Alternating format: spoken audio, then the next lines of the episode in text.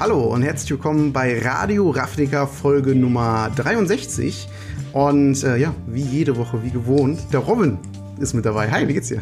Hi, äh, ja, mir geht's gut. Äh, wie geht's dir? Ja, auch, auch. Ähm, ich freue mich über die äh, wärmeren Tage. Ich bin froh, dass ich äh, tatsächlich in einer Wohnung bin, wo man die Rollladen runter machen kann oh, und ja. ähm, es kühl drinnen bleibt. Das ist echt was, was ich, ich über die Jahre habe schätzen gelernt. Das heißt, wenn ihr irgendwo einen Ort habt, wo es schön kühl ist während heißen Tagen, ähm, das ist etwas, das ist sehr viel wert. Das ist wirklich viel wert. ähm, das ist sehr schön, weil das weiß man halt vorher nicht, wenn man so einzieht, äh, ja. wie das denn dann da so ist. Und ja, da habe ich Glück gehabt. das auf jeden Fall. Was haben wir da heute für Themen? Ähm, ja, heute sprechen wir über die, äh, ja, klar, BNR Announcement. Also, äh, was ist da passiert? Was wurde gebannt? Und äh, noch andere wichtige Dinge sind passiert. Und äh, da werden wir noch ein bisschen generell drüber philosophieren. Ähm, dann mhm. sprechen wir über äh, ja, die Turnierserie, die ja jetzt in letzter Zeit stattfindet über Arena. Also es findet ja letzten Endes, hatten wir schon mal drüber gerichtet, alles irgendwie jetzt zurzeit online statt. Und äh, ja, da werden wir mal ein bisschen über ähm, das ganze Thema Online-Turnierserie Arena Open, Red Bull Untapped zum Beispiel quatschen. Und äh, ja, wir haben noch äh, seit der Double Masters Ankündigung äh, was Neues erfahren. Und zwar, es wird auch da eine Collectors Edition geben, warum auch immer sie diesmal VIP Edition heißt. Wahrscheinlich, äh, um den Preis zu rechtfertigen. Aber da kommen wir gleich drauf zu sprechen. Ähm, ja, aber wir haben auch einen Sponsor wieder für die Folge. Wie sieht's da aus, Robin? Genau, und zwar, wenn ihr auf der Suche seid nach äh, wunderbaren, einzigartigen Artwork-Tokens für eure Decks, für Commander, für Standard, für Modern oder was auch immer seid, dann wollen wir euch Tokens for MTG.com ans Herz legen, denn dort kriegt ihr genau das, nämlich von äh, ja, renommierten Künstlern einzigartig designte äh, Tokens für eure Decks die äh, ihr euch da bestellen könnt. Und jetzt kommt noch was extra Tolles oben drauf, denn für Zuhörer von Radio Ravnica könnt ihr beim äh, Checkout, also wenn ihr äh, eine Bestellung von über 10 Euro habt mit dem Code Radio Ravnica 1 einen Manga-Kraken-Token und mit dem ähm, Bonuscode Radio Ravnica 2 einen Thun-Kraken-Token ähm, euch noch zu eurer Bestellung dazu holen. Ähm, das Ganze ist ja zeitexklusiv über nur einen solcher Codes, wie wir sie zur Verfügung haben. Die Tokens könnt ihr auch so gar nicht bestellen. Und ähm, ja, wie gesagt, das Ganze ab einer Bestellung von 10 Euro. Wir profitieren da ein bisschen was von. Also, wenn ihr euch, äh, wenn ihr uns da ein bisschen unterstützen wollt und auf der Suche seid für coole Tokens, dann schaut auf jeden Fall mal gerne bei tokens4mtg.com äh, vorbei. Vielen Dank fürs Sponsoring, äh, tokens4mtg.com und äh, ja, dann würde ich sagen, legen wir los mit der ganz, ganz großen News und zwar die BNR Ankündigung ähm, man wurde ja schon vorher so ein bisschen darauf vorbereitet, welche Formate ähm, damit betroffen sein werden. Äh, mhm. Indirekt eigentlich. Also wir hatten äh, letzte Woche ja schon gesagt, okay, es wird um Standard und Historic gehen äh, und um die Companion-Mechanik. Was ich erstmal so aufgefasst habe, wie es wird jetzt erstmal nur Companion-Änderungen in Standard und Historic geben. Äh, aber was haben wir denn stattdessen bekommen überhaupt? Ja, äh, also zusätzlich zu dieser Companion-Mechanik, auf die wir gleich noch eingehen werden, äh, ist es tatsächlich auch zu Bands gekommen in Standard und Historik. Ähm, mhm. Glücklicherweise muss ich sagen, ist jetzt endlich der Agent of Treasury raus. Muss ich, muss ich wirklich ehrlich sagen, das ist eine Karte, ja. die hat mich ultra genervt. Ähm, ja, und Fires of Invention. Das sind auch tatsächlich Karten, über die wir, ähm, ich habe vor, vor, vor mehreren äh, Folgen gesprochen haben, gerade auf Fires ähm, auch einfach Decks zu gut macht. Also dieses Mana, mhm. dieses Mana-Problem, dieses zu konsistent sein, äh, nicht mehr darauf angewiesen zu sein, das richtige Mana zu haben, sondern einfach sowas wie Fires und dann einfach alles casten zu können, auch wenn du gar nicht diese Farben spielst. Das ist ja auch witzig. Ganz am Anfang kam, wurden auch witzige Decks mit äh, fast allen Ultimaten gespielt und Fires ja. äh, und dann halt irgendwie dreifarbig weil die Ultimaten hast du nur gespielt, wenn du Fires draußen hattest, so ungefähr. Das war auch total bescheuert. War kein super gutes Deck, aber ich meine, es ist halt möglich und das mhm. ist halt etwas, wo ich halt schon verstehen kann, dass das Fires halt auch einfach erstmal raus ist. Und der Agent, der war auch einfach zu gut und zu unfair, gerade mit Vinota-Strategien und aber auch allem anderen, was halt gerade rammt. Und ähm, ja, finde ich eigentlich ganz gut. Und das ist halt sowohl, also in Standard ist es gebannt und mhm. in Historic ist es suspended.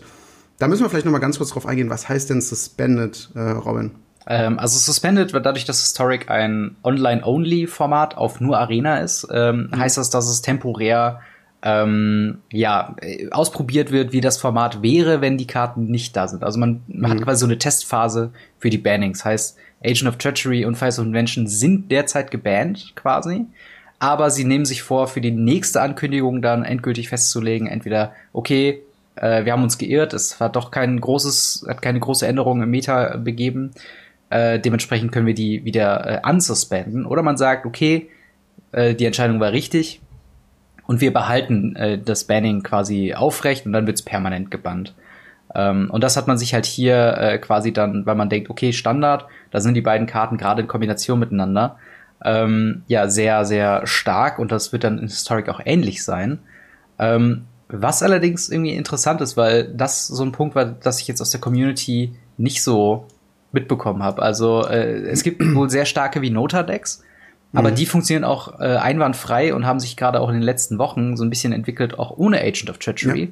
Mhm. Ähm, was ja dann mehr dafür sprechen würde, dass man vielleicht mal Vinota äh, sich mal angucken müsste. Ja, aber, aber, das wäre halt wieder so eine Sache, gerade rausgekommen die Karte und schon gebannt. Das sind ja, so Sachen, die machen genau. die sehr, sehr, sehr ungern, weil das halt einfach ein Fehler-Eingeständnis ist. Mhm. Dass ältere Karten vielleicht mit neueren Karten zu krass sind, das kann ja mal passieren, so nach dem Motto. Ja. Aber so, dass Karten jetzt einfach total überhand nehmen, das, das ist natürlich schwierig. Du hast recht, ich gerade das, das, das Deck sehe ich sehr oft im Historic Rank Vinota und das wird ganz oft ohne den Agent gespielt und einfach mit diesem Ixalan-Typen, der den Schaden verdoppelt.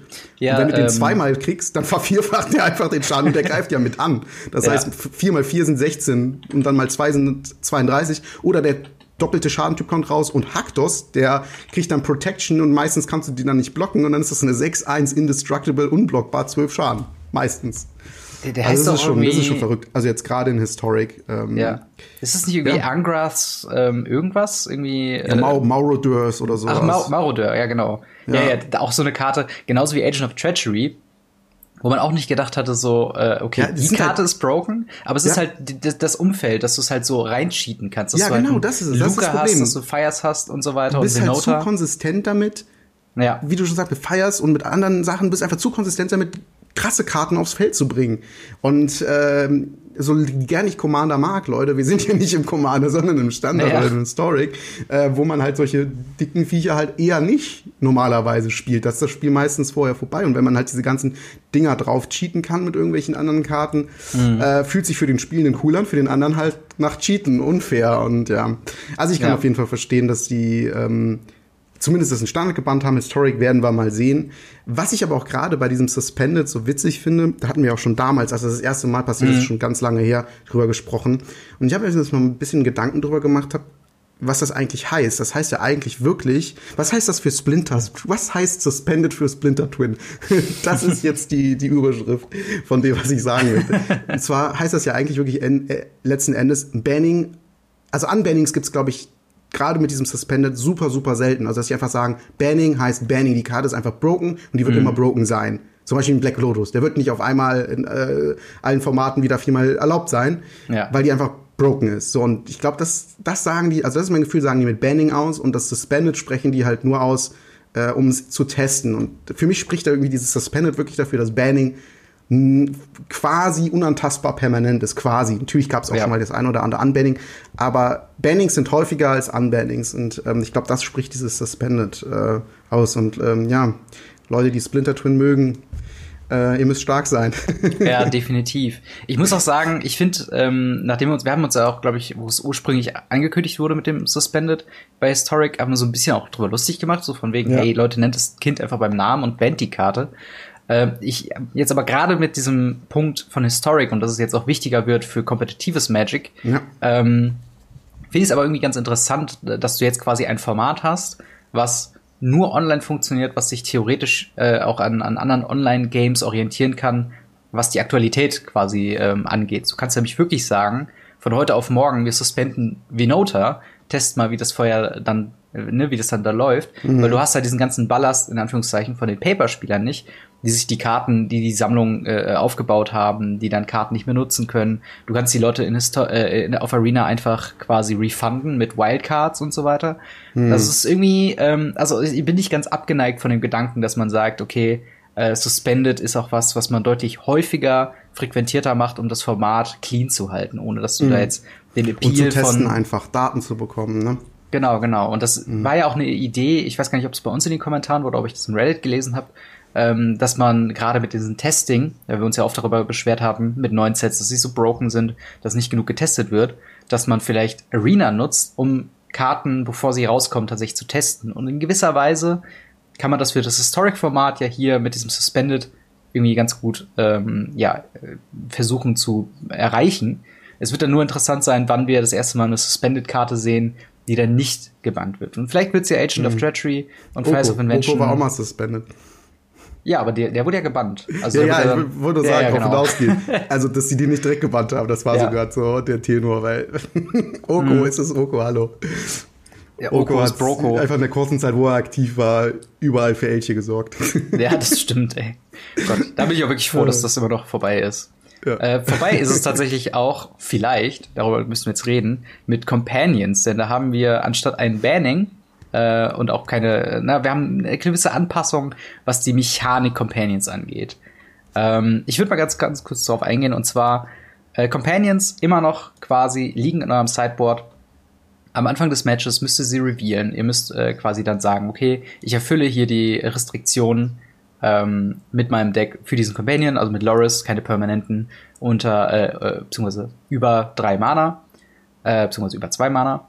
Äh, oder Omori, äh, The Collector, du hast nur Kreaturen im Deck und so weiter und so fort. Oder halt einer von einer äh, Sorte quasi. Ähm, und wenn man das dann gemacht hat, bevor man den Companion direkt ausspielen kann, quasi als eine Bonuskarte auf der Hand, muss man ab sofort mit dieser äh, Ankündigung ähm, drei generische Mana zahlen, um den Companion vom Sideboard in die Hand zu nehmen, um dann für die reguläre Kreaturenkosten von diesem Companion diesen auf dem Feld zu legen.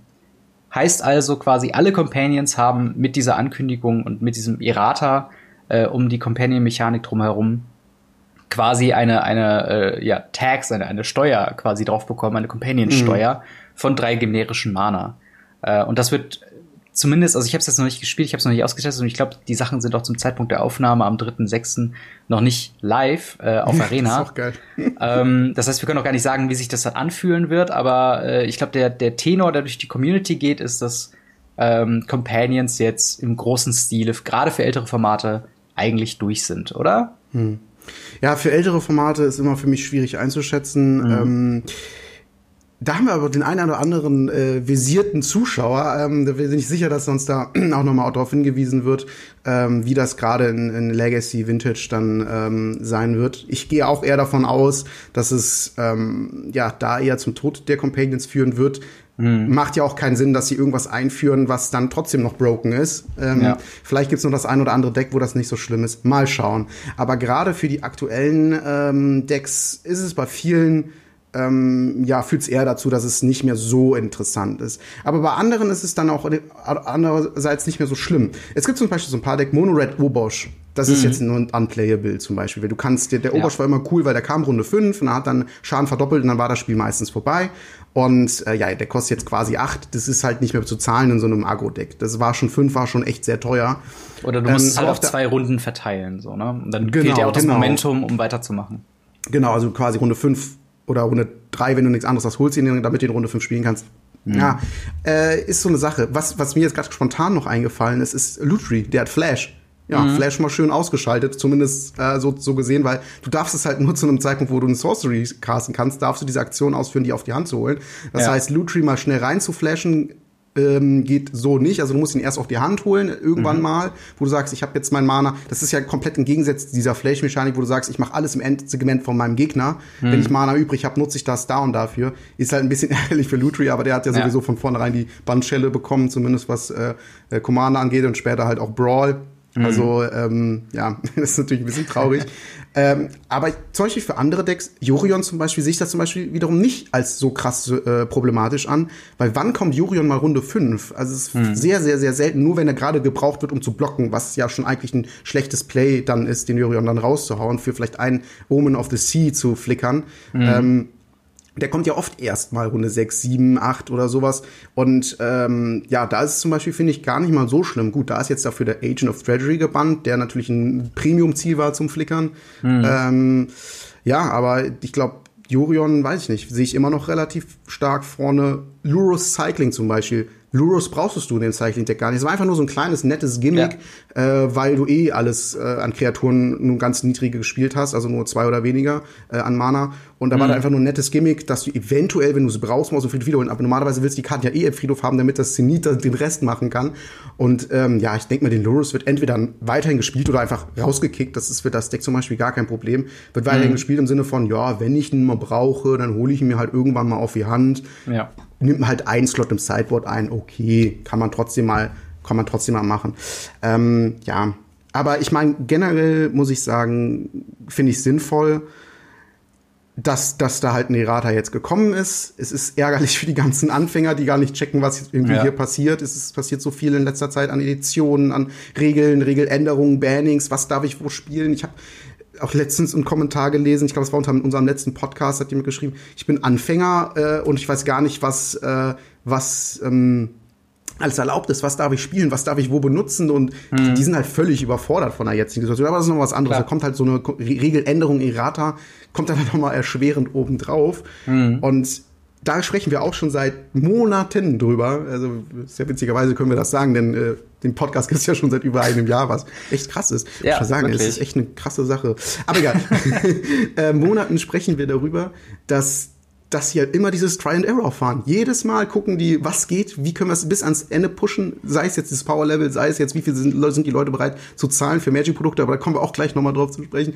Mhm. Pushen die es immer ans Limit und dann rudern sie wieder zurück. Ah ja, nee, war doch nicht so gut, wir lassen es und wir machen das nächste Mal wieder ein bisschen besser. Aber jedes Mal testen sie irgendwas Neues aus ja. äh, und immer Try and Error, bevor sie halt vorher gucken. Es ist halt so, ja, wir gucken und wenn es nicht läuft, ja, dann nehmen wir es halt wieder zurück. Es ist halt so ein bisschen, es ist too much dadurch. Es fühlt sich so undurchdacht an.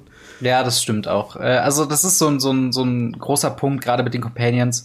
Äh, gerade was halt die Ankündigung, wenn man so ein bisschen zwischen den Zeilen liest. Ähm, ich glaube nicht, dass Wizards damit gerechnet haben, dass sie so ein großes äh, Ding werden. Mhm. Ähm, einfach nur, weil es quasi immer wieder so äh, auch herumkommt und auch dieser, diese, diese Errata eigentlich schon mehr zeigt, dass die Companions so eine nette Casual-Geschichte sein sollen, wo du dann, ne, du hast dein, dein, dein Loris-Deck, du hast dein Yorion-Deck und es ist nicht gedacht dafür, dass du, ähm, dass du damit irgendwas großartig competitive reißen kannst. Ne? Dafür sind die mhm. irgendwie zu casual designed, auch mit diesem Play-Around, so Sachen. Das sollte so, so ein Test-Space oder sowas sein. Ähm, und sie waren halt komplett äh, überfordert mit der Situation, dass gerade Luris und äh, äh, auch Garuda äh, und andere äh, Companions halt so dermaßen stark auch in älteren Formaten waren.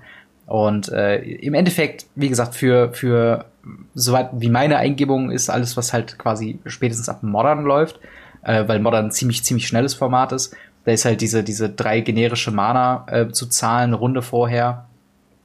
In Sorcery Speed, muss man dazu noch sagen, ist es halt schon sehr, ähm, ist es, glaube ich, der, der, äh, also das Ende von Companions in Modern. Mhm. Äh, und halt darüber hinaus dann eben auch in, in Legacy und Vintage, äh, zumindest für die, äh, die da noch nicht gebannt wurden in den Formaten. Ja, ähm, ich glaube, die Frage ist doch, äh, gerade in der Hinsicht, äh, was die Deckstrategie ist. ist die Deck, hat, hat sich ein neues, ich, das, das kann ich nämlich nicht sagen, gab es neue Decks, die gesagt haben, ich spiele jetzt dieses Deck weil Luros oder weil Geruda? Oder gibt's, haben die, gab es Decks, wo die gesagt haben, oh, die passen aber ganz gut rein? Weil bei zweiterem ja. würde ich sagen, ja, wenn sie ganz gut reinpassen, dann sind sie halt immer noch ein nettes Add-on. Mhm. Weil es hat teurer, aber ja, wenn es eh gut reingepasst hat, warum nicht? Aber wenn sich natürlich Decks komplett um diese Strategie rumgebaut haben, dann ist mhm. drei Mana mehr der Tod. Das ist klar. Ich glaube halt, so, so, ein ganz gutes Beispiel dafür ist in Modern tatsächlich, wenn man sich Junt anguckt und gerade Loris Junt. Junt normalerweise halt, äh, ne, versucht dann mit äh, unter anderem Tamagolf äh, und dann ähm, Thoughtseize, Inquisition of Kozilek und so weiter, dann äh, den Gegner zu interrupten und ihn dann selbst äh, zu überwältigen mit halt immer größer werdenden Kreaturen Mhm. Und ähm, da wurde es dann jetzt mit den Companions, mit Loris, wird halt gesagt, okay, äh, Liliana of the Vale wird rausgekattet. Dafür nehmen wir äh, quasi Loris rein, äh, damit man dort äh, gerade auch mit Mishras Babel dann äh, ne, sich immer ja. schön die oberste Karte anschauen konnte. Und wenn man nichts anderes zu tun hat mit äh, Loris, kommt man eben Mishras Babel immer wieder sich äh, ähm, angucken und auch eben Karten ziehen und Card Advantage dafür sorgen. Und das ist halt schon so, so ein Deck, ähm, da wurde das Grunddeck von Junt genommen und halt quasi umgeformt, so dass es in die Formel von Loris passt. Und ich glaube, dort würden wir jetzt einfach wieder die, die umgekehrten Fall sehen. Okay, es wird wieder zu traditionellen Junt mit Liliana of the Vale werden. Ähm, und ich glaube, äh, ne, ähnlich kann man das auch sehen bei sowas wie Burn. Burn gab es schon immer. Äh, und Burn hat dann jetzt eine ganze Zeit lang einfach äh, Luris äh, als Companion gespielt, weil es ja super, dass du deine ganzen äh, hier, äh, wie heißt der nochmal, der ähm, aus Amonkhet, der äh, Scorch Mage, ähm, Einmana Prowess, wie auch immer. Auf jeden Fall, Äh, dass ja, ja, ja, ich weiß, wie du meinst. ich komme gerade auch nicht ich auf den Namen. nicht, wie der heißt. Ja, Aber auch Scotch Mage Swiftblade, passt, glaube ich, schon irgendwie. genau, und dann halt äh, Swiftblade Vindicator, dass du die halt, wenn sie removed werden, kannst du halt auch wieder spielen und mit Haste sofort reinhauen. Und ähm, ich glaube halt, dort wird es einfach wieder das Reverse engineert wieder in die Ursprungsform werden. Ähm, und ja, ich glaube halt, wie gesagt, dass dort die Companions äh, sich dann erledigt hat. Interessant wird es bei so einem Fall wie Pioneer, was allgemein noch einen Tacken langsamer ist. Da könnte ich, also, und, und halt dementsprechend auch Standard, weil ich bin so ein bisschen ähm, zwiegespalten, gerade Laris, äh, weil der so am ehesten in meine äh, Decks of Choice quasi reinfällt mit ähm, Agro-Decks. Ähm, und dort denke ich mir halt schon so, okay, ist es wirklich, also ne, das Problem bei Agro-Decks ist, dass du halt irgendwann deine Hand quasi leer hast und dann auch nichts zu tun hast. Äh, Im optimalen Fall hast du natürlich Mechaniken, die da drumherum sind. Äh, Laris war da immer eine ganz gute äh, Geschichte, weil du dann für drei Mal, wenn du nichts auf der Hand hast, konntest du einfach spielen und Sachen aus dem Friedhof wieder spielen. Ähm, und da müsste halt noch abgetestet werden, ob dieser Effekt immer noch gut genug ist, um in solchen Decks zu spielen, gerade wenn du die Voraussetzung von Loris quasi schon äh, automatisch erfüllst. Ähm, so ein bisschen, wo ich auch noch drauf schiele, wo ich auch mir nicht sicher bin, ob sich das so gut übersetzen lässt, ähm, ist halt auch äh, äh, Boggles in, in äh, Modern, weil du da eigentlich außer so zwei, drei, drei Mana äh, Enchantments nicht wirklich drei Mana Permanente hast, ob sich Mhm. dann nicht vielleicht dieser eine Sideboard-Slot für Loris vielleicht nicht sogar doch lohnt. Mhm. Ähm, und dann hast du halt immer noch die Option, deine Companions im Main Deck zu spielen, was vielleicht auch gerade für äh, diese, ähm, also für ältere Formate und auch vielleicht für Pioneer dann auch nicht ganz uninteressant wird, weil der Effekt von Luris ist halt immer noch super äh, relevant. Also das ist halt Ja, immer klar, noch einer der besseren Three Drops, die wir in den letzten paar Jahren bekommen haben. Und ähm, ja, ich bin da auf jeden Fall mal gespannt, in welche Richtung es weitergeht. Ich glaube, in Standard werden sie sicher noch, also zumindest der eine oder andere, äh, wenn es auch nur ein Yorion ist oder nur ein Loris, ähm, werden sie auf jeden Fall noch irgendwo eine Heimat finden. Alles darüber hinaus, vielleicht in so eher nischigeren Sachen und dann auch wahrscheinlich nicht high competitive. Ähm, aber ja, das, also ich bin, ich bin auf jeden Fall mal gespannt. Ich find's interessant, diese Herangehensweise, dass man die Regel an sich ändert und nicht einfach sagt, Mhm. okay, alle Companions sind gebannt. ähm, und vor allen Dingen bin ich mal gespannt, ob wir jetzt darüber hinaus noch weitere Companions im nächsten Set sehen werden. Mal Ja. gucken. Ich denke, ich denke eher nicht, zumindest in der nächsten Zeit. Companion oder gerade Gefährte spiegelt ja das wieder, was auf Ikoria passiert. Dieses Mhm. äh, Elduha, glaube ich, heißt das, diese ganz innige Bindung zwischen Tier und Mensch, die, wo es extra in der Lore steht, nur auf Ikoria gibt, zumindest zurzeit bekannt nur auf Ikoria, was ja auch der Grund war, warum Vivian dahin gereist ist, weil die ja Tiere so liebt und sagt, die sind eh mehr wert als alles andere, also als, als Menschen zumindest, weil die machen eh immer noch alles kaputt. Und die wollte halt genau das erforschen. Und deswegen glaube ich auch, dass diese Gefährtenmechanik es- extra und exklusiv erstmal zumindest für Ikoria gedacht war. Es sei denn natürlich, irgendwann kommt ein Plane, wo es das auch gibt, keine Ahnung. Aber ähm, das war so die, deren Idee zu sagen, hey, das hier ist Ikoria und hier hast du deinen eigenen Gefährten. Und wie du schon gesagt hast, dieses ähm, Commander für jeden irgendwie Gefühl Mhm. reinzubringen, weil ich meine, es ist ja auch gar nicht so dumm, darüber nachzudenken, wenn Commander wirklich das beliebteste Format aller Zeiten ist, weil es halt einfach casual-mäßig spielbar ist und äh, man seine alten Karten alle benutzt, man kann quasi alle Karten benutzen und selbst Karten, die in allen anderen Formaten nicht relevant sind, sind aber da relevant. Und gerade die coolen, fetten Kreaturen, super krassen Zaubersprüche, die kann man halt da spielen, wo die mit anderen Formaten zu langsam sind. Und dass sie halt quasi diesen, diese Mechanik mit einbauen wollen ins Standard, damit die, die vielleicht die Commander-Spieler ins Standard holen und sagen, hey, du hast doch jetzt einen Commander, guck dir's doch mal an. Finde ich an sich natürlich alles eine gute Idee, aber an der Umsetzung hat dann leider doch ein bisschen gehapert, was man jetzt halt in dem Errata sieht. Ne? sieht. Ja, auf jeden Fall. Ja, dann würde ich sagen, gehen wir zum nächsten Thema und zwar äh, Arena Open und damit verbunden dann äh, ja Red Bull Untapped, die zwei großen ja Competitive Turniere, die man besuchen kann. Ähm, Meine Frage, was hast du denn von den beiden gespielt? Äh, Also Arena Open habe ich mich tatsächlich nicht so durchgerungen. Ich habe äh, allerdings sehr viel verfolgt, so was äh, andere Streamer gemacht haben, danach auch gepostet haben. Ähm, und auch die Regeln haben wir uns ja ausführlich angeguckt, extra äh, für, ich glaube, letzte oder vorletzte Folge. Mhm. Ähm, Red Bull Untapped habe ich tatsächlich schon gespielt und werde ich auch am Samstag, am kommenden Samstag, den, äh, lass mich nicht lügen, 6. oder so? Ja, 6.6. ist nämlich das German Qualifier, also tatsächlich mhm. nur für Leute, die aus Deutschland kommen, offen. Ähm, ist da ein freies Turnier, also Red Bull Untapped ist tatsächlich komplett frei. Man kann da einfach sich äh, anmelden. Es gibt ein paar Bedingungen. Ähm, man muss auf jeden Fall 18 sein, zum Beispiel. Man braucht einen Account. Ähm, das heißt, also wie gesagt, google einfach mal Red Bull Untapped. Ich denke mal, ansonsten werden wir auch einen Link in die Videobeschreibung packen. Klar. Da könnt ihr euch anmelden. Wie gesagt, ihr müsst 18 sein. Dann läuft das über Direct Challenge. Ihr kriegt dann über Red Bull äh, euren Gegner zugewiesen und spielt dann gegeneinander. Und äh, dann, je nachdem, wie viele Leute es gibt, gibt es so und so viele Runden. Und je nachdem, wie gut du abgeschnitten hast, kommt halt eine bestimmte Liste. Dann gibt es einen Tag zwei. Ähm, und wenn du am Tag zwei dann ähm, kannst du dich dann qualifizieren für das Finale. Mhm. Und ja, als erster Platz kriegt man, glaube ich, schon 2500 Dollar, also vom Qualifier 2500 Dollar und ein äh, Bildschirm, einfach so. Okay. Und äh, ja, ich glaube, die haben einfach einen Partner gefunden und ja. der hat halt gesagt, jo, dann checken wir halt jedem, jedem Gewinner nochmal einen Bildschirm drauf. Ähm, und ich glaube, im Qualifier geht's noch mal um 100 oder 150.000 äh, insgesamt, die da im Preispool, äh, nicht im, im Finale, äh, ausgeschüttet werden. Und wie gesagt, man kann sich da komplett frei anmelden. Das ist natürlich mhm eine ziemlich coole Sache. Gerade in Bezug auf Glücksspielgesetze in Deutschland ist das halt dann auch kein Problem. Wenn man halt keinen Eintritt bezahlt, mhm. fällt das nicht unter das Glücksspielgesetz. Und dadurch, dass es kostenlos ist, kann jeder daran teilnehmen. Das heißt, wenn ihr das noch nicht getan habt, äh, meldet euch an und wenn ihr Bock habt, startet, glaube ich, allerdings schon um 8 Uhr, also guckt euch äh, alles an und es geht dann ungefähr das, den ganzen Tag. Und ähm, ja, also guckt, wenn ihr Bock drauf habt, dass ihr euch da anmeldet. Ja. Ja. Äh, Links in der Beschreibung auf jeden Fall.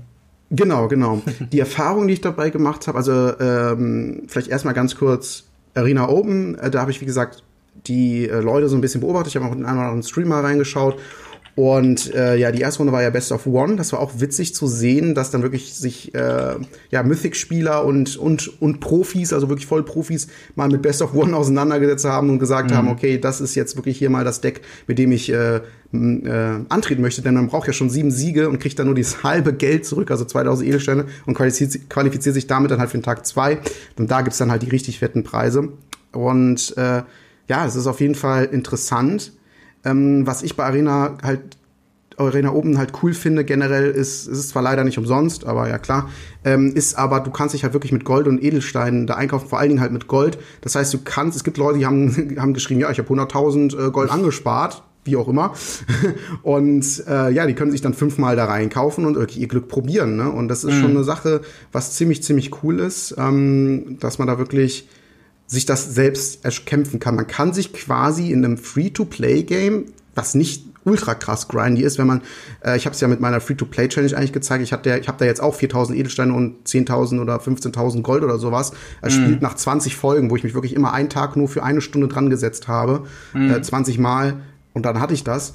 Ähm, zeigt, dass man sich wirklich in einem Free-to-Play-Spiel äh, Geld erkämpfen kann, echt Geld. Das ist schon etwas, das es so, glaube ich, kaum gibt. Also ich habe es jetzt bei Hearthstone nie mitbekommen, dass man das so, äh, dass es da so irgendwie funktioniert oder so sowas gibt.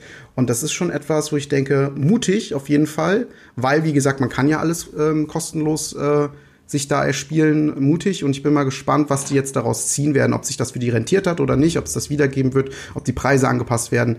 Das ist etwas, da ich, äh, wo ich auf jeden Fall drauf äh, achten werde und mal, mal gucken werde und drauf gespannt bin. Ähm, ja, und beim Red Bull Antep, wie gesagt, da hatte ich halt mitgespielt. Ähm, ja, das lief relativ suboptimal. Ähm, leider ähm, war es so, dass ich, ich glaube, ich bin 1-2 gegangen, habe dann gesagt, alles klar, ich habe keine Chance mehr. Ähm, ich habe das erste Match, glaube ich, gewonnen. Das zweite war dann sehr knapp und beim dritten war es dann zum Beispiel so, dass ich siebenmal einen Mulligan genommen hat und immer ein Land oder kein Land auf der Hand hatte. Ja. Und das war schon, wo ich gesagt habe, alles klar, ciao mit V, so ungefähr. Mhm. Schon kein Bock mehr. Es war auch ein bisschen tiltet. Ich hätte die ein oder andere Hand vielleicht halten können. Aber ähm, ja, ne, dann da, da lief es jetzt nicht, nicht ganz so rund. Aber nichtsdestotrotz halt ein freies Turnier. Ich habe es gestreamt, es hat Spaß gemacht, es hat den Zuschauern Spaß gemacht. Also ja. why not? Was hast du gespielt? Äh, Mono Red Obosch hat ja eben Ah, schon mal okay. kurz, kurz gesprochen. Ja. Ich bin tatsächlich gerade in der Zeit, weil damals war ja das mit Companions noch sehr, sehr aktuell. Äh, gut, Obosch ist auch ein Companion, aber es ist kein Yorion und kein Lurus. Ja. Und ähm, da war ich einfach ein Fan von Straightforward Decks, weil ich einfach keine Lust hatte, mich in dieses ähm, in die Gedankenwelt von Yorion Control oder Fires, Look of Fires reinzubringen. Ähm, das war mir einfach zu blöd, dann, dass so ein Mirror-Match tausend Jahre dauert und gerade wenn ich am Stream bin und nebenher noch vielleicht mit dem Chat quatsche und so, dann schaffe ich es auch nicht, so ein High-Competitive-Deck zu spielen. Ähm, dann bin ich eher ein Fan von, von Straightforward und man, ganz ehrlich, spielt lieber ein Deck, was euch liegt. Ähm, ich bin wirklich so ein Hau drauf Decktyp, ähm, anstatt jetzt äh, ein äh, komplett also das Deck zu nehmen, was irgendwie auf irgendeinem Grand Prix oder sonst wo gewonnen hat, einfach zu kopieren, weil ähm, ihr werdet es nicht im Zweifelsfall nicht so gut spielen wie der Spieler, der damit gewonnen hat. Und deswegen guckt, welche Deckstrategie euch liegt und ähm, trainiert damit erstmal besser zu werden und dann kann man sich auch noch mal an andere Decks rantrauen, wenn man da Bock drauf hat. Ja, also ich finde es auf jeden Fall interessant. Äh, Ich habe auch ein bisschen ähm, mich dann im Nachhinein da durchgelesen und habe dann auch gesehen, dass zum Beispiel Gabriel Nasif, der ja auch äh, sehr bekannt ist ähm, und, und halt auch ein guter, großartiger Pro ist, ähm, dass er irgendwie auch fünf Anläufe sich durchgefailt hat, ähm, einfach nur wegen halt, äh, oder, oder, ne, die Frustration bei etablierten äh, äh, Competitive-Spielern ist so ein bisschen Tag eins Best of One wo viele Leute dann ähm, so ein bisschen frustriert waren und halt auch eben dann zu solchen Momenten geführt hat, dass halt Gabriel Nasif, ja, ich glaube, fünfmal sich angemeldet hat für Day äh, One und dann jedes Mal irgendwie Dro äh, Runde drei dann äh, den zweiten Loss kassiert hat oder erst ein bisschen später und quasi sich nie geschafft hat, für den Tag zwei zu qualifizieren. Ähm, und äh, das ist auf jeden Fall was, worüber wir gleich nochmal reden können, ob das so ein Ding ist, was man weiter unterstützen sollte oder nicht. Ähm, und dann gibt's wiederum andere Leute, wo äh, die dann, äh, also äh, zum einen, wie heißt er, ähm, Asian Avenger, auch ein Streamer, äh, ursprünglich von Hearthstone, jetzt mittlerweile auch bei Magic ähm, da angekommen, hauptsächlich. Und ähm, er hat tatsächlich erzählt, dass er dadurch, dass er sehr viel Arena spielt und das so sein, sein Go-To äh, in Magic quasi wieder war, jetzt was die aktuelle Zeit angeht, ähm, er sehr erfahren war in Best of One.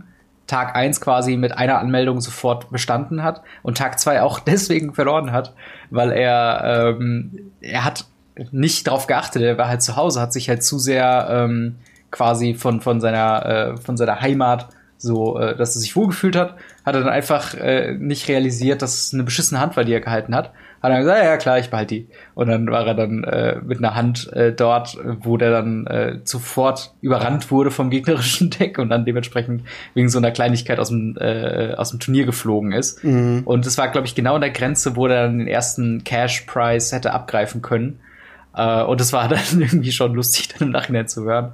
Und er ärgert sich natürlich zu Recht auch, aber das ist auch wieder so ein Zeichen, ne? dass man komfortabel so ein Turnier spielen kann, hat eben halt auch, äh, äh, ja, hat auch negative Effekte. Also wenn ich mich da erinnere Ja. an die zwei, drei Turniere, die ich mir woanders äh, gegeben habe in Papierform damals, dabei hätte ich mir nie vorstellen können, äh, einfach so beliebig eine Hand zu halten, wenn ich denke, ja, pf, ach komm, passt schon.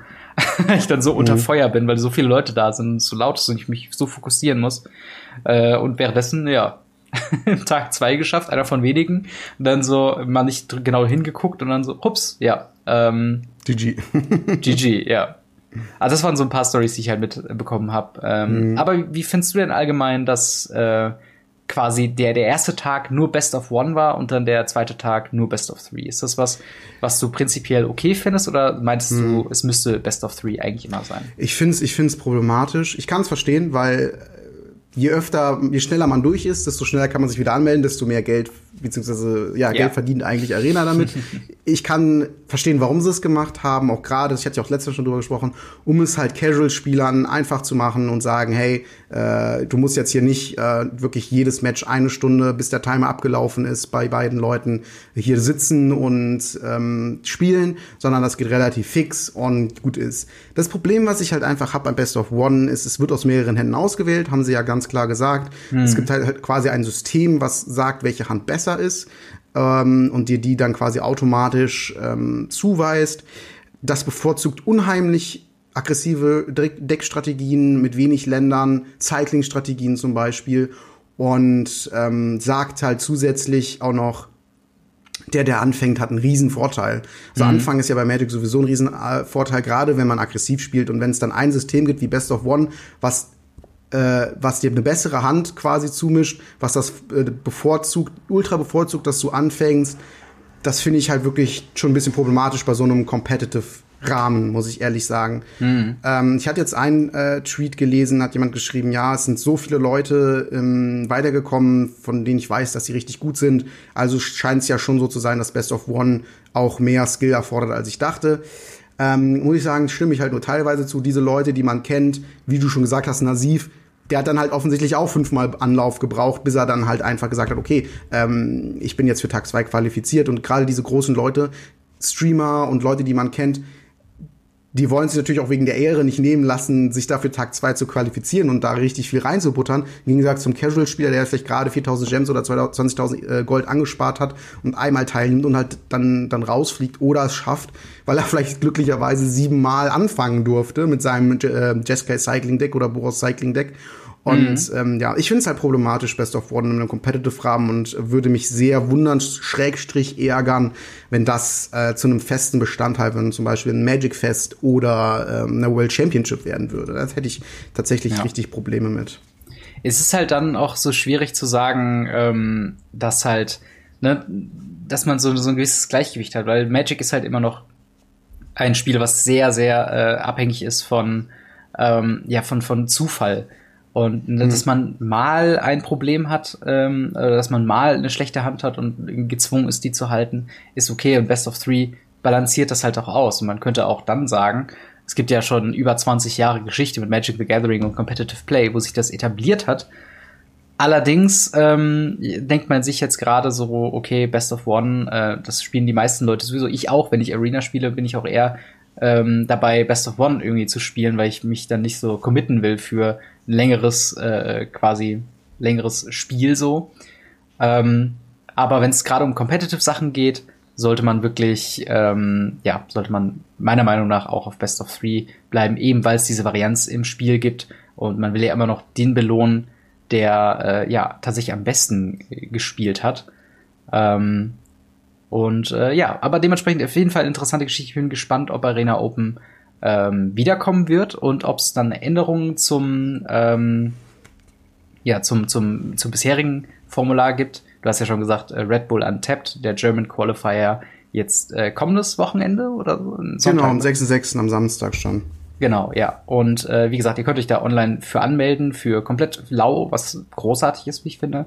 Mhm. Ähm, und ja, dann würde ich sagen, gehen wir zum nächsten Thema, beziehungsweise zu äh, einem kleinen Zwischenthema. Und zwar nicht wirklich was, sondern eher so eine kuriose Geschichte, die ich ganz witzig fand. Und zwar, wir haben ja äh, auch schon letzte Woche sehr viel über äh, ja, Preise von, von Produkten geredet und gerade auch Secret Lair.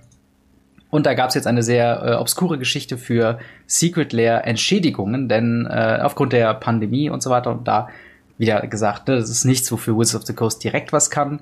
Ähm, aber Theros Stargazer ist äh, im Moment äh, immer noch nicht bei allen angekommen, beziehungsweise ich glaube noch gar nicht rausgeschickt worden. Und dementsprechend als kleiner, kleiner Happen sollte äh, was zugeschickt werden, ein kleines Präsent. Und viele Spieler haben dann eine Theros äh, Beyond Death Collector Booster Box bekommen. Also diese ganze Box mit, ich glaube, wie viel sind das? Zwölf, zwölf mhm. Booster. Ähm, und äh, haben sich dann gedacht so, ach verdammt, das ist echt ein super super Entschädigung, weil man hat so dieses Premium-Produkt und es kommt später, als man erwartet hat und jetzt kriegt man eine ganze Collector Booster Box, die ja schon Wert hat und wo man auch ein bisschen was auch rausziehen kann. Ähm, nur, dass später auf Twitter verkündet wurde, ähm, wo Wizards of the Coast so gesagt hat, mm, ja, eigentlich sollte das nur ein Booster pro Person werden und nicht äh, an alle, die diese, diese Entschädigung bekommen, äh, quasi eine ganze Boosterbox werden. Äh, was obskur ist, weil äh, der erste, das war, glaube ich, das erste Mal, wenn es um Produkte geht, seit langer Zeit, eigentlich seit Mystery Booster, wo man so sagt, ey, Wizards, richtig gemacht, finde ich super, dass ihr das so gemacht habt, dass ihr auch jetzt nicht zurückspart. Und dann müssen sie so kleinlaut später sagen, ja, das war ein Fehler, hätten wir nicht machen sollen. Erinnert mich so ein bisschen an diese, äh, weiß nicht, Monopoly-Karten, wenn du so Eventkarten ziehst und dann ist irgendwie, weiß nicht, die Bank hat einen Fehler gemacht, du bekommst 50 Dollar. äh, so ein bisschen fühlt sich das so an. Ähm, aber ja, äh, weiß nicht, wie, wie findest du denn die ganze Geschichte? Ja, ich finde es ist halt sehr blöd gelaufen für Wizards. äh, der Typ, der dafür verantwortlich gewesen ist, den muss man halt, oder Kommunikation innerhalb des Unternehmens vielleicht etwas besser ähm, äh, trainieren. Denn äh, ich meine, man kriegt die Sachen ja noch. Wenn es Entschädigungen gewesen wären für ein defektes Produkt, was wieder zurückgeschickt wird, ähm, aber die sagen, hey, wir können die jetzt gerade nicht nochmal produzieren oder so und deswegen kriegst du hier ein, ein Collectors Display. Selbst da fände ich schon relativ viel, aber irgendwo angemessen, weil ähm, man ja dann das Produkt nicht hat, was man eigentlich haben wollte und dafür was anderes kriegt, was dann dafür aber mehr wert ist. Mhm. Okay, mhm. ähm, ich kann aber auch verstehen, dass Wizard sagt, ja, eine Collectors Box fürs Warten ist vielleicht schon ein bisschen too much. Es ist halt einfach, es ist halt einfach blöd gelaufen für Wizards und es ist halt eine Sache, die sie sich in der jetzigen Situation, in der sie gerade stecken, äh, mit den ganzen Premium-Produkten und Diskussionen darum nicht leisten können. Also es ist wirklich ziemlich doof gelaufen. Ich kann Wizards da an der Stelle wirklich verstehen und finde es sowieso eine coole Idee, ähm, dass sie überhaupt dann was fürs Warten schicken, weil die aktuelle Situation führt halt nun mal dazu, dass ähm, ich denke mal, die haben wirklich gesagt, für dieses Jahr machen die die halt, die pressen die äh, Kart, pressen Kartdruckereien an ihre, bringen die an ihre Limits und dann wurden sie halt völlig ausgenockt ähm, mhm.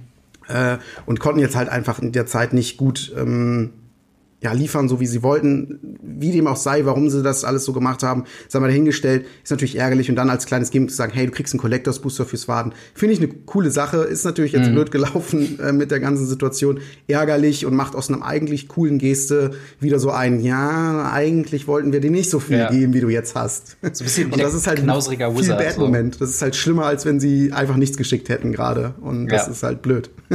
Das stimmt. Ich muss übrigens gerade mal ganz kurz korrigieren. Es ging nicht um Theros ähm, Stargazer, sondern tatsächlich um International Women's Day. Ach krass, ähm, ja, okay. Also es, hm, ging halt wirklich länger, noch um, es geht noch um was, was ein bisschen länger in der Vergangenheit liegt. Mhm, also aber das, okay, gut. Genau, aber das, das ist aber nur so eine kleine, kleine äh, Anekdote am Rande. Ähm, wo wir gerade bei überteuerten Produkten sind. Ähm, wir haben ja schon über Double Masters letzte Woche berichtet und jetzt wollen wir uns noch ein bisschen der VIP Edition ähm, wenden. Was, was soll denn die VIP Edition für Double Masters denn eigentlich sein? Äh, ja, also sowas wie die Collectors Booster ähm, mhm. für, für, für normale Editionen und ähm, ja, dementsprechend ein etwas hochwertigeres Produkt, wo dann nicht doppelt so viel drin ist, sondern viermal so viel. Nee, ich weiß es nicht.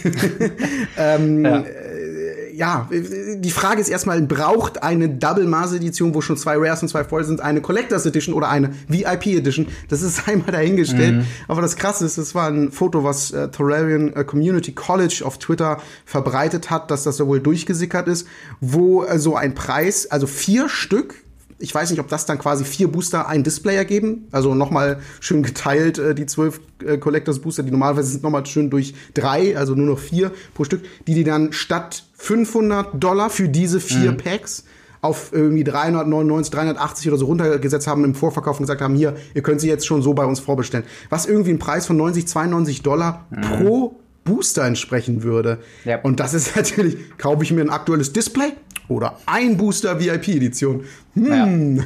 das, das, ist, halt wirklich Wahnsinn. Das ist wirklich Wahnsinn. Es ist wirklich das Premium-Produkt für das Premium-Produkt. Und ähm, das ist halt komplett, äh, also ist es wahnwitzig, dieser Preis, muss ich wirklich auch sagen. Äh, ganz kurz, was euch erwartet in dem äh, äh, Display, oder nee, Display ist ja falsch, in dem Booster, in dem einen Booster, ähm, sind tatsächlich 33 Karten plus ein äh, Double, äh, zwei Double-Sided Foil Tokens. Ähm, der Inhalt besteht quasi aus zwei Foil Showcase Rare or Mythics, zwei Foil Rare or Mythics, acht Foil Uncommons, neun Foil Commons, zwölf Full Art Basic Lands, wobei zwei Foil sind, und zwei äh, Foil Double-Sided Tokens, wobei die auch schon am Anfang erwähnt wurden. Aber äh, genau, in dem Sinne habt ihr dann ein etwas größeres Paket und es ist auch gewiss cool, das zu öffnen. Also wenn ich das so lese mit, ähm, dass man direkt zwei Showcase ähm, Karten äh, bekommt, also vermutlich gemeint sind damit die Boxtopper, ähm, die mit dem äh, erweiterten Artwork äh, am Rand und so weiter äh, und quasi beziehungsweise randlosem Artwork, muss man ja viel mehr sagen. Äh, und im Endeffekt, dass du vier Rares und vier Mythics bekommst, alle anderen Karten sind Foil ähm, und halt auch eben zwölf Full Art Basic Lands. Das ist cool, aber nicht fast 100 Dollar cool, muss ich dazu sagen. Also es ist ein weiterer Fall von oder vielleicht mehr die Frage äh, zur Diskussion zu stellen, ist es ein weiterer Fall von This product is not for you? Which product is then for me? Überhaupt noch? Also es ist ja dann auch mal eine Frage, die man irgendwann mal dagegen stellen äh, soll. Also generell, ne, wir haben uns schon über den Preis von, von ähm, Double Masters äh, ausgelassen, dass das irgendwie noch 20 Dollar fürs normale Booster kosten soll und dann jetzt noch mal 90 Dollar für diese VIP Edition, ne, da sagt's ja schon der Name, das ist wirklich nicht für jedermann, sondern nur für die Leute, die da ja vermutlich irgendwie drauf stehen. Ähm, aber ja, wie, wie äh, ist denn deine Meinung mit dem Content? Äh, oder gibt's Inhalt äh, mäßig was, wo du sagst, okay, das macht schon irgendwie Sinn, dass das so teuer ist? Also rein von den Kosten, Produktionskosten her ist das natürlich die absolut perverseste Gewinnmarge, die die jemals haben werden. Ja. Das ist halt, die drucken letzten Endes ähm, 10, 30, vielleicht äh, 23, wenn ich jetzt kurz, oder irgendwie sowas an Vollkarten, 10 Non-Vollkarten. Mhm. Und dafür produzieren ja, brauchen ja nicht locker, locker keine 100 Dollar, um die, diese zu produzieren. Nee. Ich bin mehr als gespannt, wie die Qualität von diesen äh, Produkten oh, sein ja. wird, denn es gab ja schon ganz oft auch bei Collectors Boostern, dass die ähm, äh, gescratcht sind und äh, von der Produktion her schon nicht so gut waren und so. Und da ist natürlich dann bei dem Preis, boah, schwierig ist natürlich klar. Ich meine, die orientieren sich komplett am Secondary Market und mhm. sagen halt, ähm, ja, so ein Foil Showcase Doubling Season ist halt die 100 Dollar wert. Und äh, deswegen äh, lohnt sich das auf jeden Fall, hier mal zu gambeln und mal reinzugucken. Ähm, das ist das ultimative äh, Gamble-Gefühl für äh, Leute, die sich's leisten können. Und das ist es halt dann auch irgendwo. Das ist richtig krasses Gambling. Und da muss man schon fragen, ist das schon irgendwie, also ist, das ist fast schon zu much einfach. Also ja. zu sagen, äh, da kannst du auch wirklich äh, ins Casino gehen und 100 Dollar auf Rot setzen so und mhm. gucken, entweder verdoppelst du es oder hast halt einen Haufen nichts so ungefähr. Gut, du hast immer noch deine paar Karten und Full Art Basic Lands, die wahrscheinlich ultra schön sein werden, gehe ich mal stark von aus ähm, wovon dann auch zwei Foil sind, was auch richtig schön ist. Also du hast immer so ein Minimum trotzdem raus, aber es ist trotzdem ultra viel Bad. Äh, entweder du machst ein bisschen was an Gewinn, vielleicht sogar ultra krass Gewinn, oder du mhm. bleibst halt auf 20 Dollar sitzen, die du dann da rausholst. Und das ist halt etwas, wo ich mir vorstellen kann, wenn da ein Kind zum LGS geht und sagt, hier, ich habe mein Weihnachtsgeld, ich kaufe mir bitte einen Booster von der VIP-Edition, mhm. da würde ich mich auch schon als Ladenbesitzer schlecht fühlen, diesem Kind dieses Booster zu verkaufen.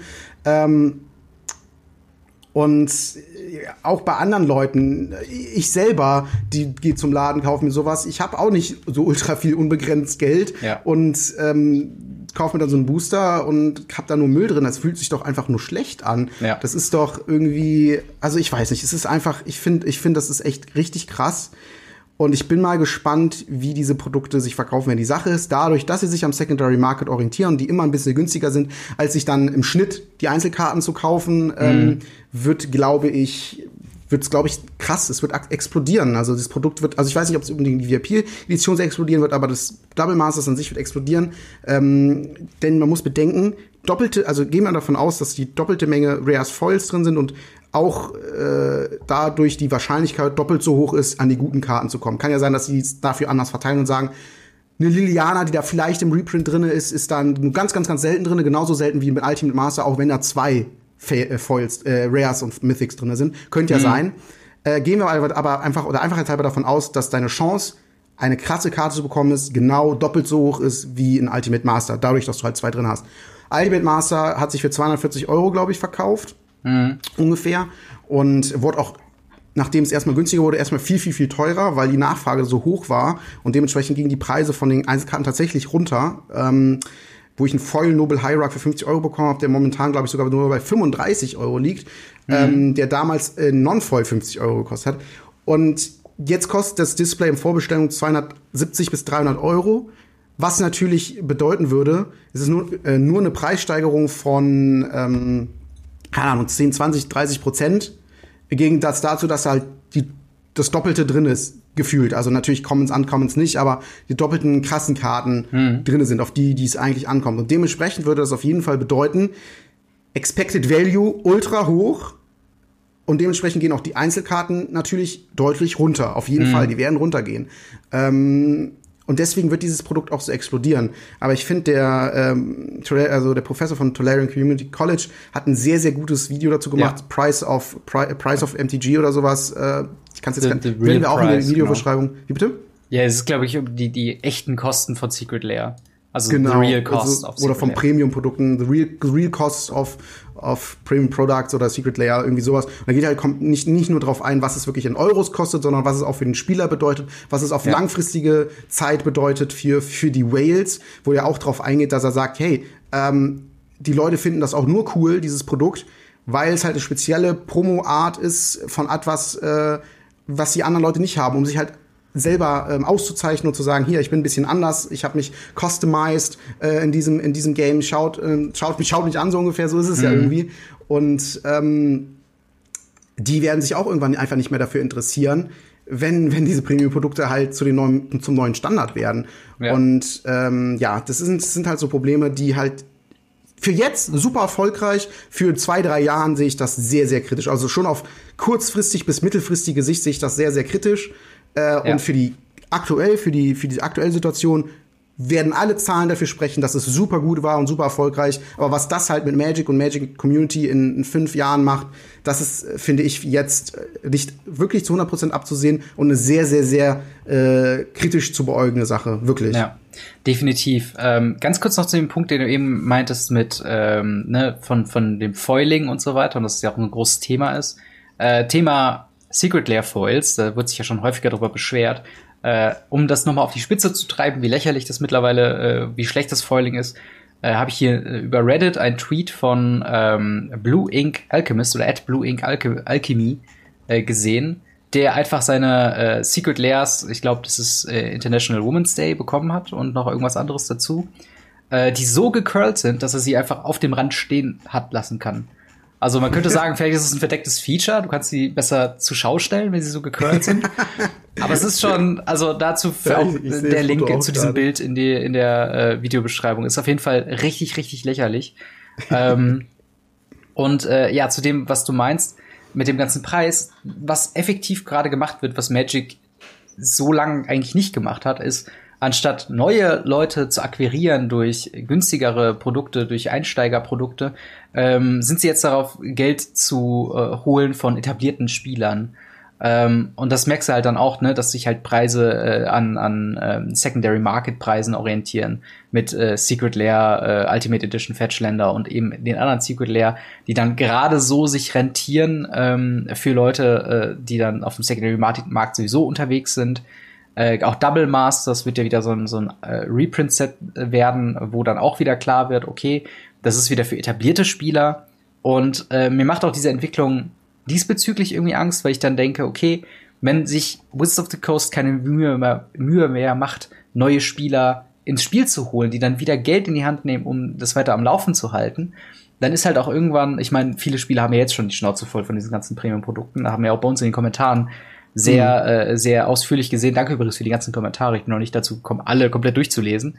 Aber ähm, äh, das ist halt eben dieser Fall, dass die Leute, die halt schon super viel Geld für Magic ausgeben, die das halt als Teil ihres Hobbys sehen, dass die jetzt schon sagen, okay, wir sind so langsam wirklich am Ende und this product is not for you ist halt so ein, äh, ne, das ist ein echt genannter Satz von Wizards of the Coast Mitarbeitern zu so Sachen wie Collectors äh, Edition und, und Mythic Edition mhm. und, und Secret Layers und so weiter. Und man hat halt mittlerweile wirklich das Gefühl, es gibt nur noch Produkte für Leute, für Großhändler auf dem Secondary Markt anscheinend und äh, halt für, für äh, Leute, die unendlich viel Kohle haben, die klassischen Whales. Und selbst die haben sich zu Wort gemeldet über äh, Reddit, die dann gesagt haben, hey, also ich würde mich selbst sogar als Whale irgendwie bezeichnen, also der, der Autor von diesem Post, äh, aber er hat auch keinen Bock, die Sachen zu kaufen, wenn es das heißt, dass seine Freunde, die eben keine Whales sind, die nicht so viel Kohle ausgeben, äh, wenn die halt nicht mehr spielen können, weil dann hat er effektiv niemanden, mit dem er spielen kann. Und das ist halt dann äh, das, das Kontraprodukt zu dieser äh, zu dieser Kultur oder zu diesem Herangehensweise an neue Produkte mit dem Claim, this product is not for you. Ähm, effektiv ist es einfach nicht, oder, oder sehe ich das nicht als eine gesunde Art, äh, an, ähm, an Magic Gathering ranzugehen, denn es soll halt dieses offene Ding sein. Da soll, wie du meintest, ne, der kleine äh, Junge, der, sag ich nicht, sein, sein Taschengeld gespart hat für ein Packen, äh, weiß nicht, für so ein Challenger-Deck oder für ein paar Mystery Booster oder sowas, der soll genauso involviert sein in die äh, Product Line von Wizards of the Coast und in die zukünftige Planung von Wizards of the Coast, wie eben der Whale, der sagt, okay, ich kaufe mir hier drei äh, Collector Booster Displays und und rip die for Value.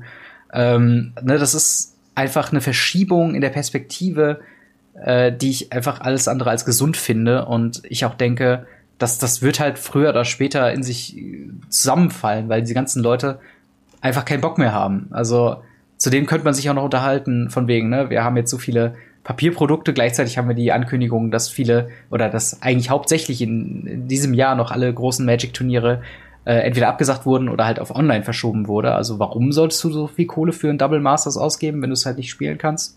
Äh, auf competitive Ebene und so weiter. Es beißt sich halt alles gerade so ein bisschen in den Schwanz. Und es bleibt halt abzuwarten. Ich glaube, ab nächster Woche haben wir die ersten äh, Spoiler von äh, Corset äh, 2021 und damit verbunden dann auch mit dem nächsten Produkt, wo ich hoffe, dass es endlich mal wieder ein Produkt für For You, also For Me, dann auch wieder sein wird. Und zwar in, in Form von Jumpstart, ähm, die ja dann quasi ineinander verwoben, glaube ich, gespoilt werden sollen.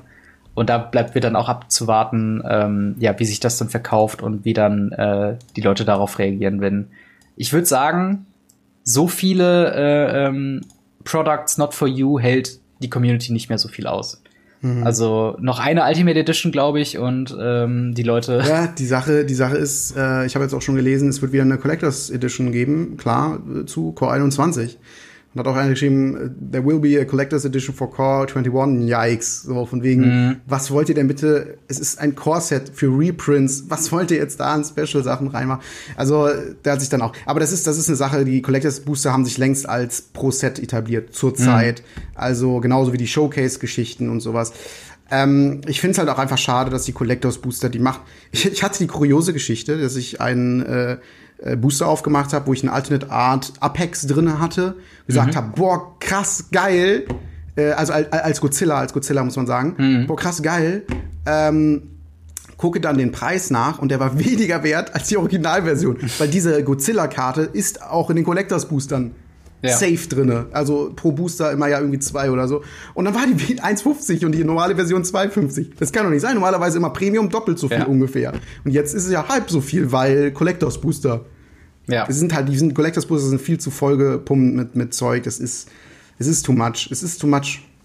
Ja, und vor allen Dingen wäre es mal auch wieder ganz nett, vielleicht so eine alternative Artwork-Godzilla-Karte auch im regulären Booster zu haben. Ja, das ist natürlich die nächste Sache. Äh, in den japanischen Display, was ich aufgemacht habe, sind die drinne, in den allen mhm. anderen nicht. Ja. Was ich, Im japanischen ist es so, dass du alle zwölf Booster eine Godzilla Showcase-Karte im Vollslot zusätzlich mhm. plus die Rare aufmachst. Und ich hatte zum Beispiel dann auch zwei Rares dann auf einmal drinne, ähm, anstatt einer Voll. Die waren so gestufft, die japanischen Displays.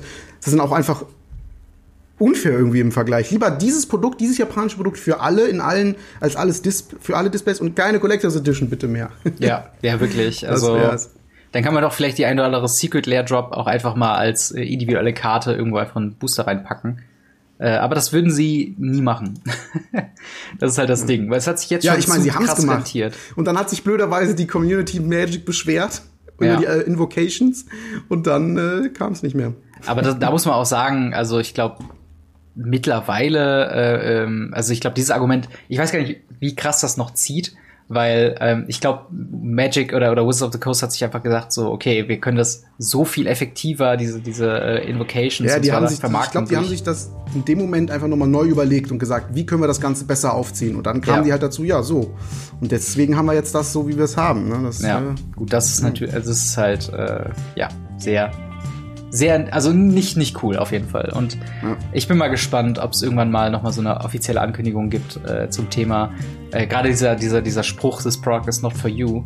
Es könnte auch so ein T-Shirt-Spruch mittlerweile eigentlich sein. Ähm, so, wo man einfach irgendwie so sagt, keine Ahnung, äh, Magic the Gathering und dann this product is not for you. Äh, wenn man so ganz böse sein wollte. Naja, äh, aber ich glaube, das bringt uns auch schon ans Ende von der äh, heutigen Ausgabe, äh, Ausgabe Nummer 63. Wie gesagt, nächste Woche unter Umständen, wenn ich mich nicht alles äh, täuscht, haben wir dann schon die ersten äh, Spoiler für Corset 2021. Ähm, und äh, bevor wir quasi euch verabschieden, wollen wir nochmal darauf aufmerksam machen, dass ihr wunderbare Tokens bei tokens4mtg.com bekommen könnt. Und ab einer Bestellung von 10 Euro bekommt ihr mit dem Code RadioKravnika1 ein Manga-Kraken-Token und mit dem Code RadioKravnika2 ein Toon-Kraken-Token gratis dazu. Äh, das Ganze ist zeitexklusiv über einen Code, wie äh, wir ihn euch hier anbieten. Und wenn ihr den benutzt, profitieren wir davon, also auch eine Art uns äh, indirekt quasi zu unterstützen und dabei noch coole Tokens zu bekommen. Vielen Dank fürs Sponsoring, tokens tokens2mtg.com und vielen Dank an euch fürs Zuhören. Und äh, wenn ihr wollt, hören wir uns und sehen wir uns hier nächste Woche wieder. Haut rein, bis dann. Ciao. Ciao.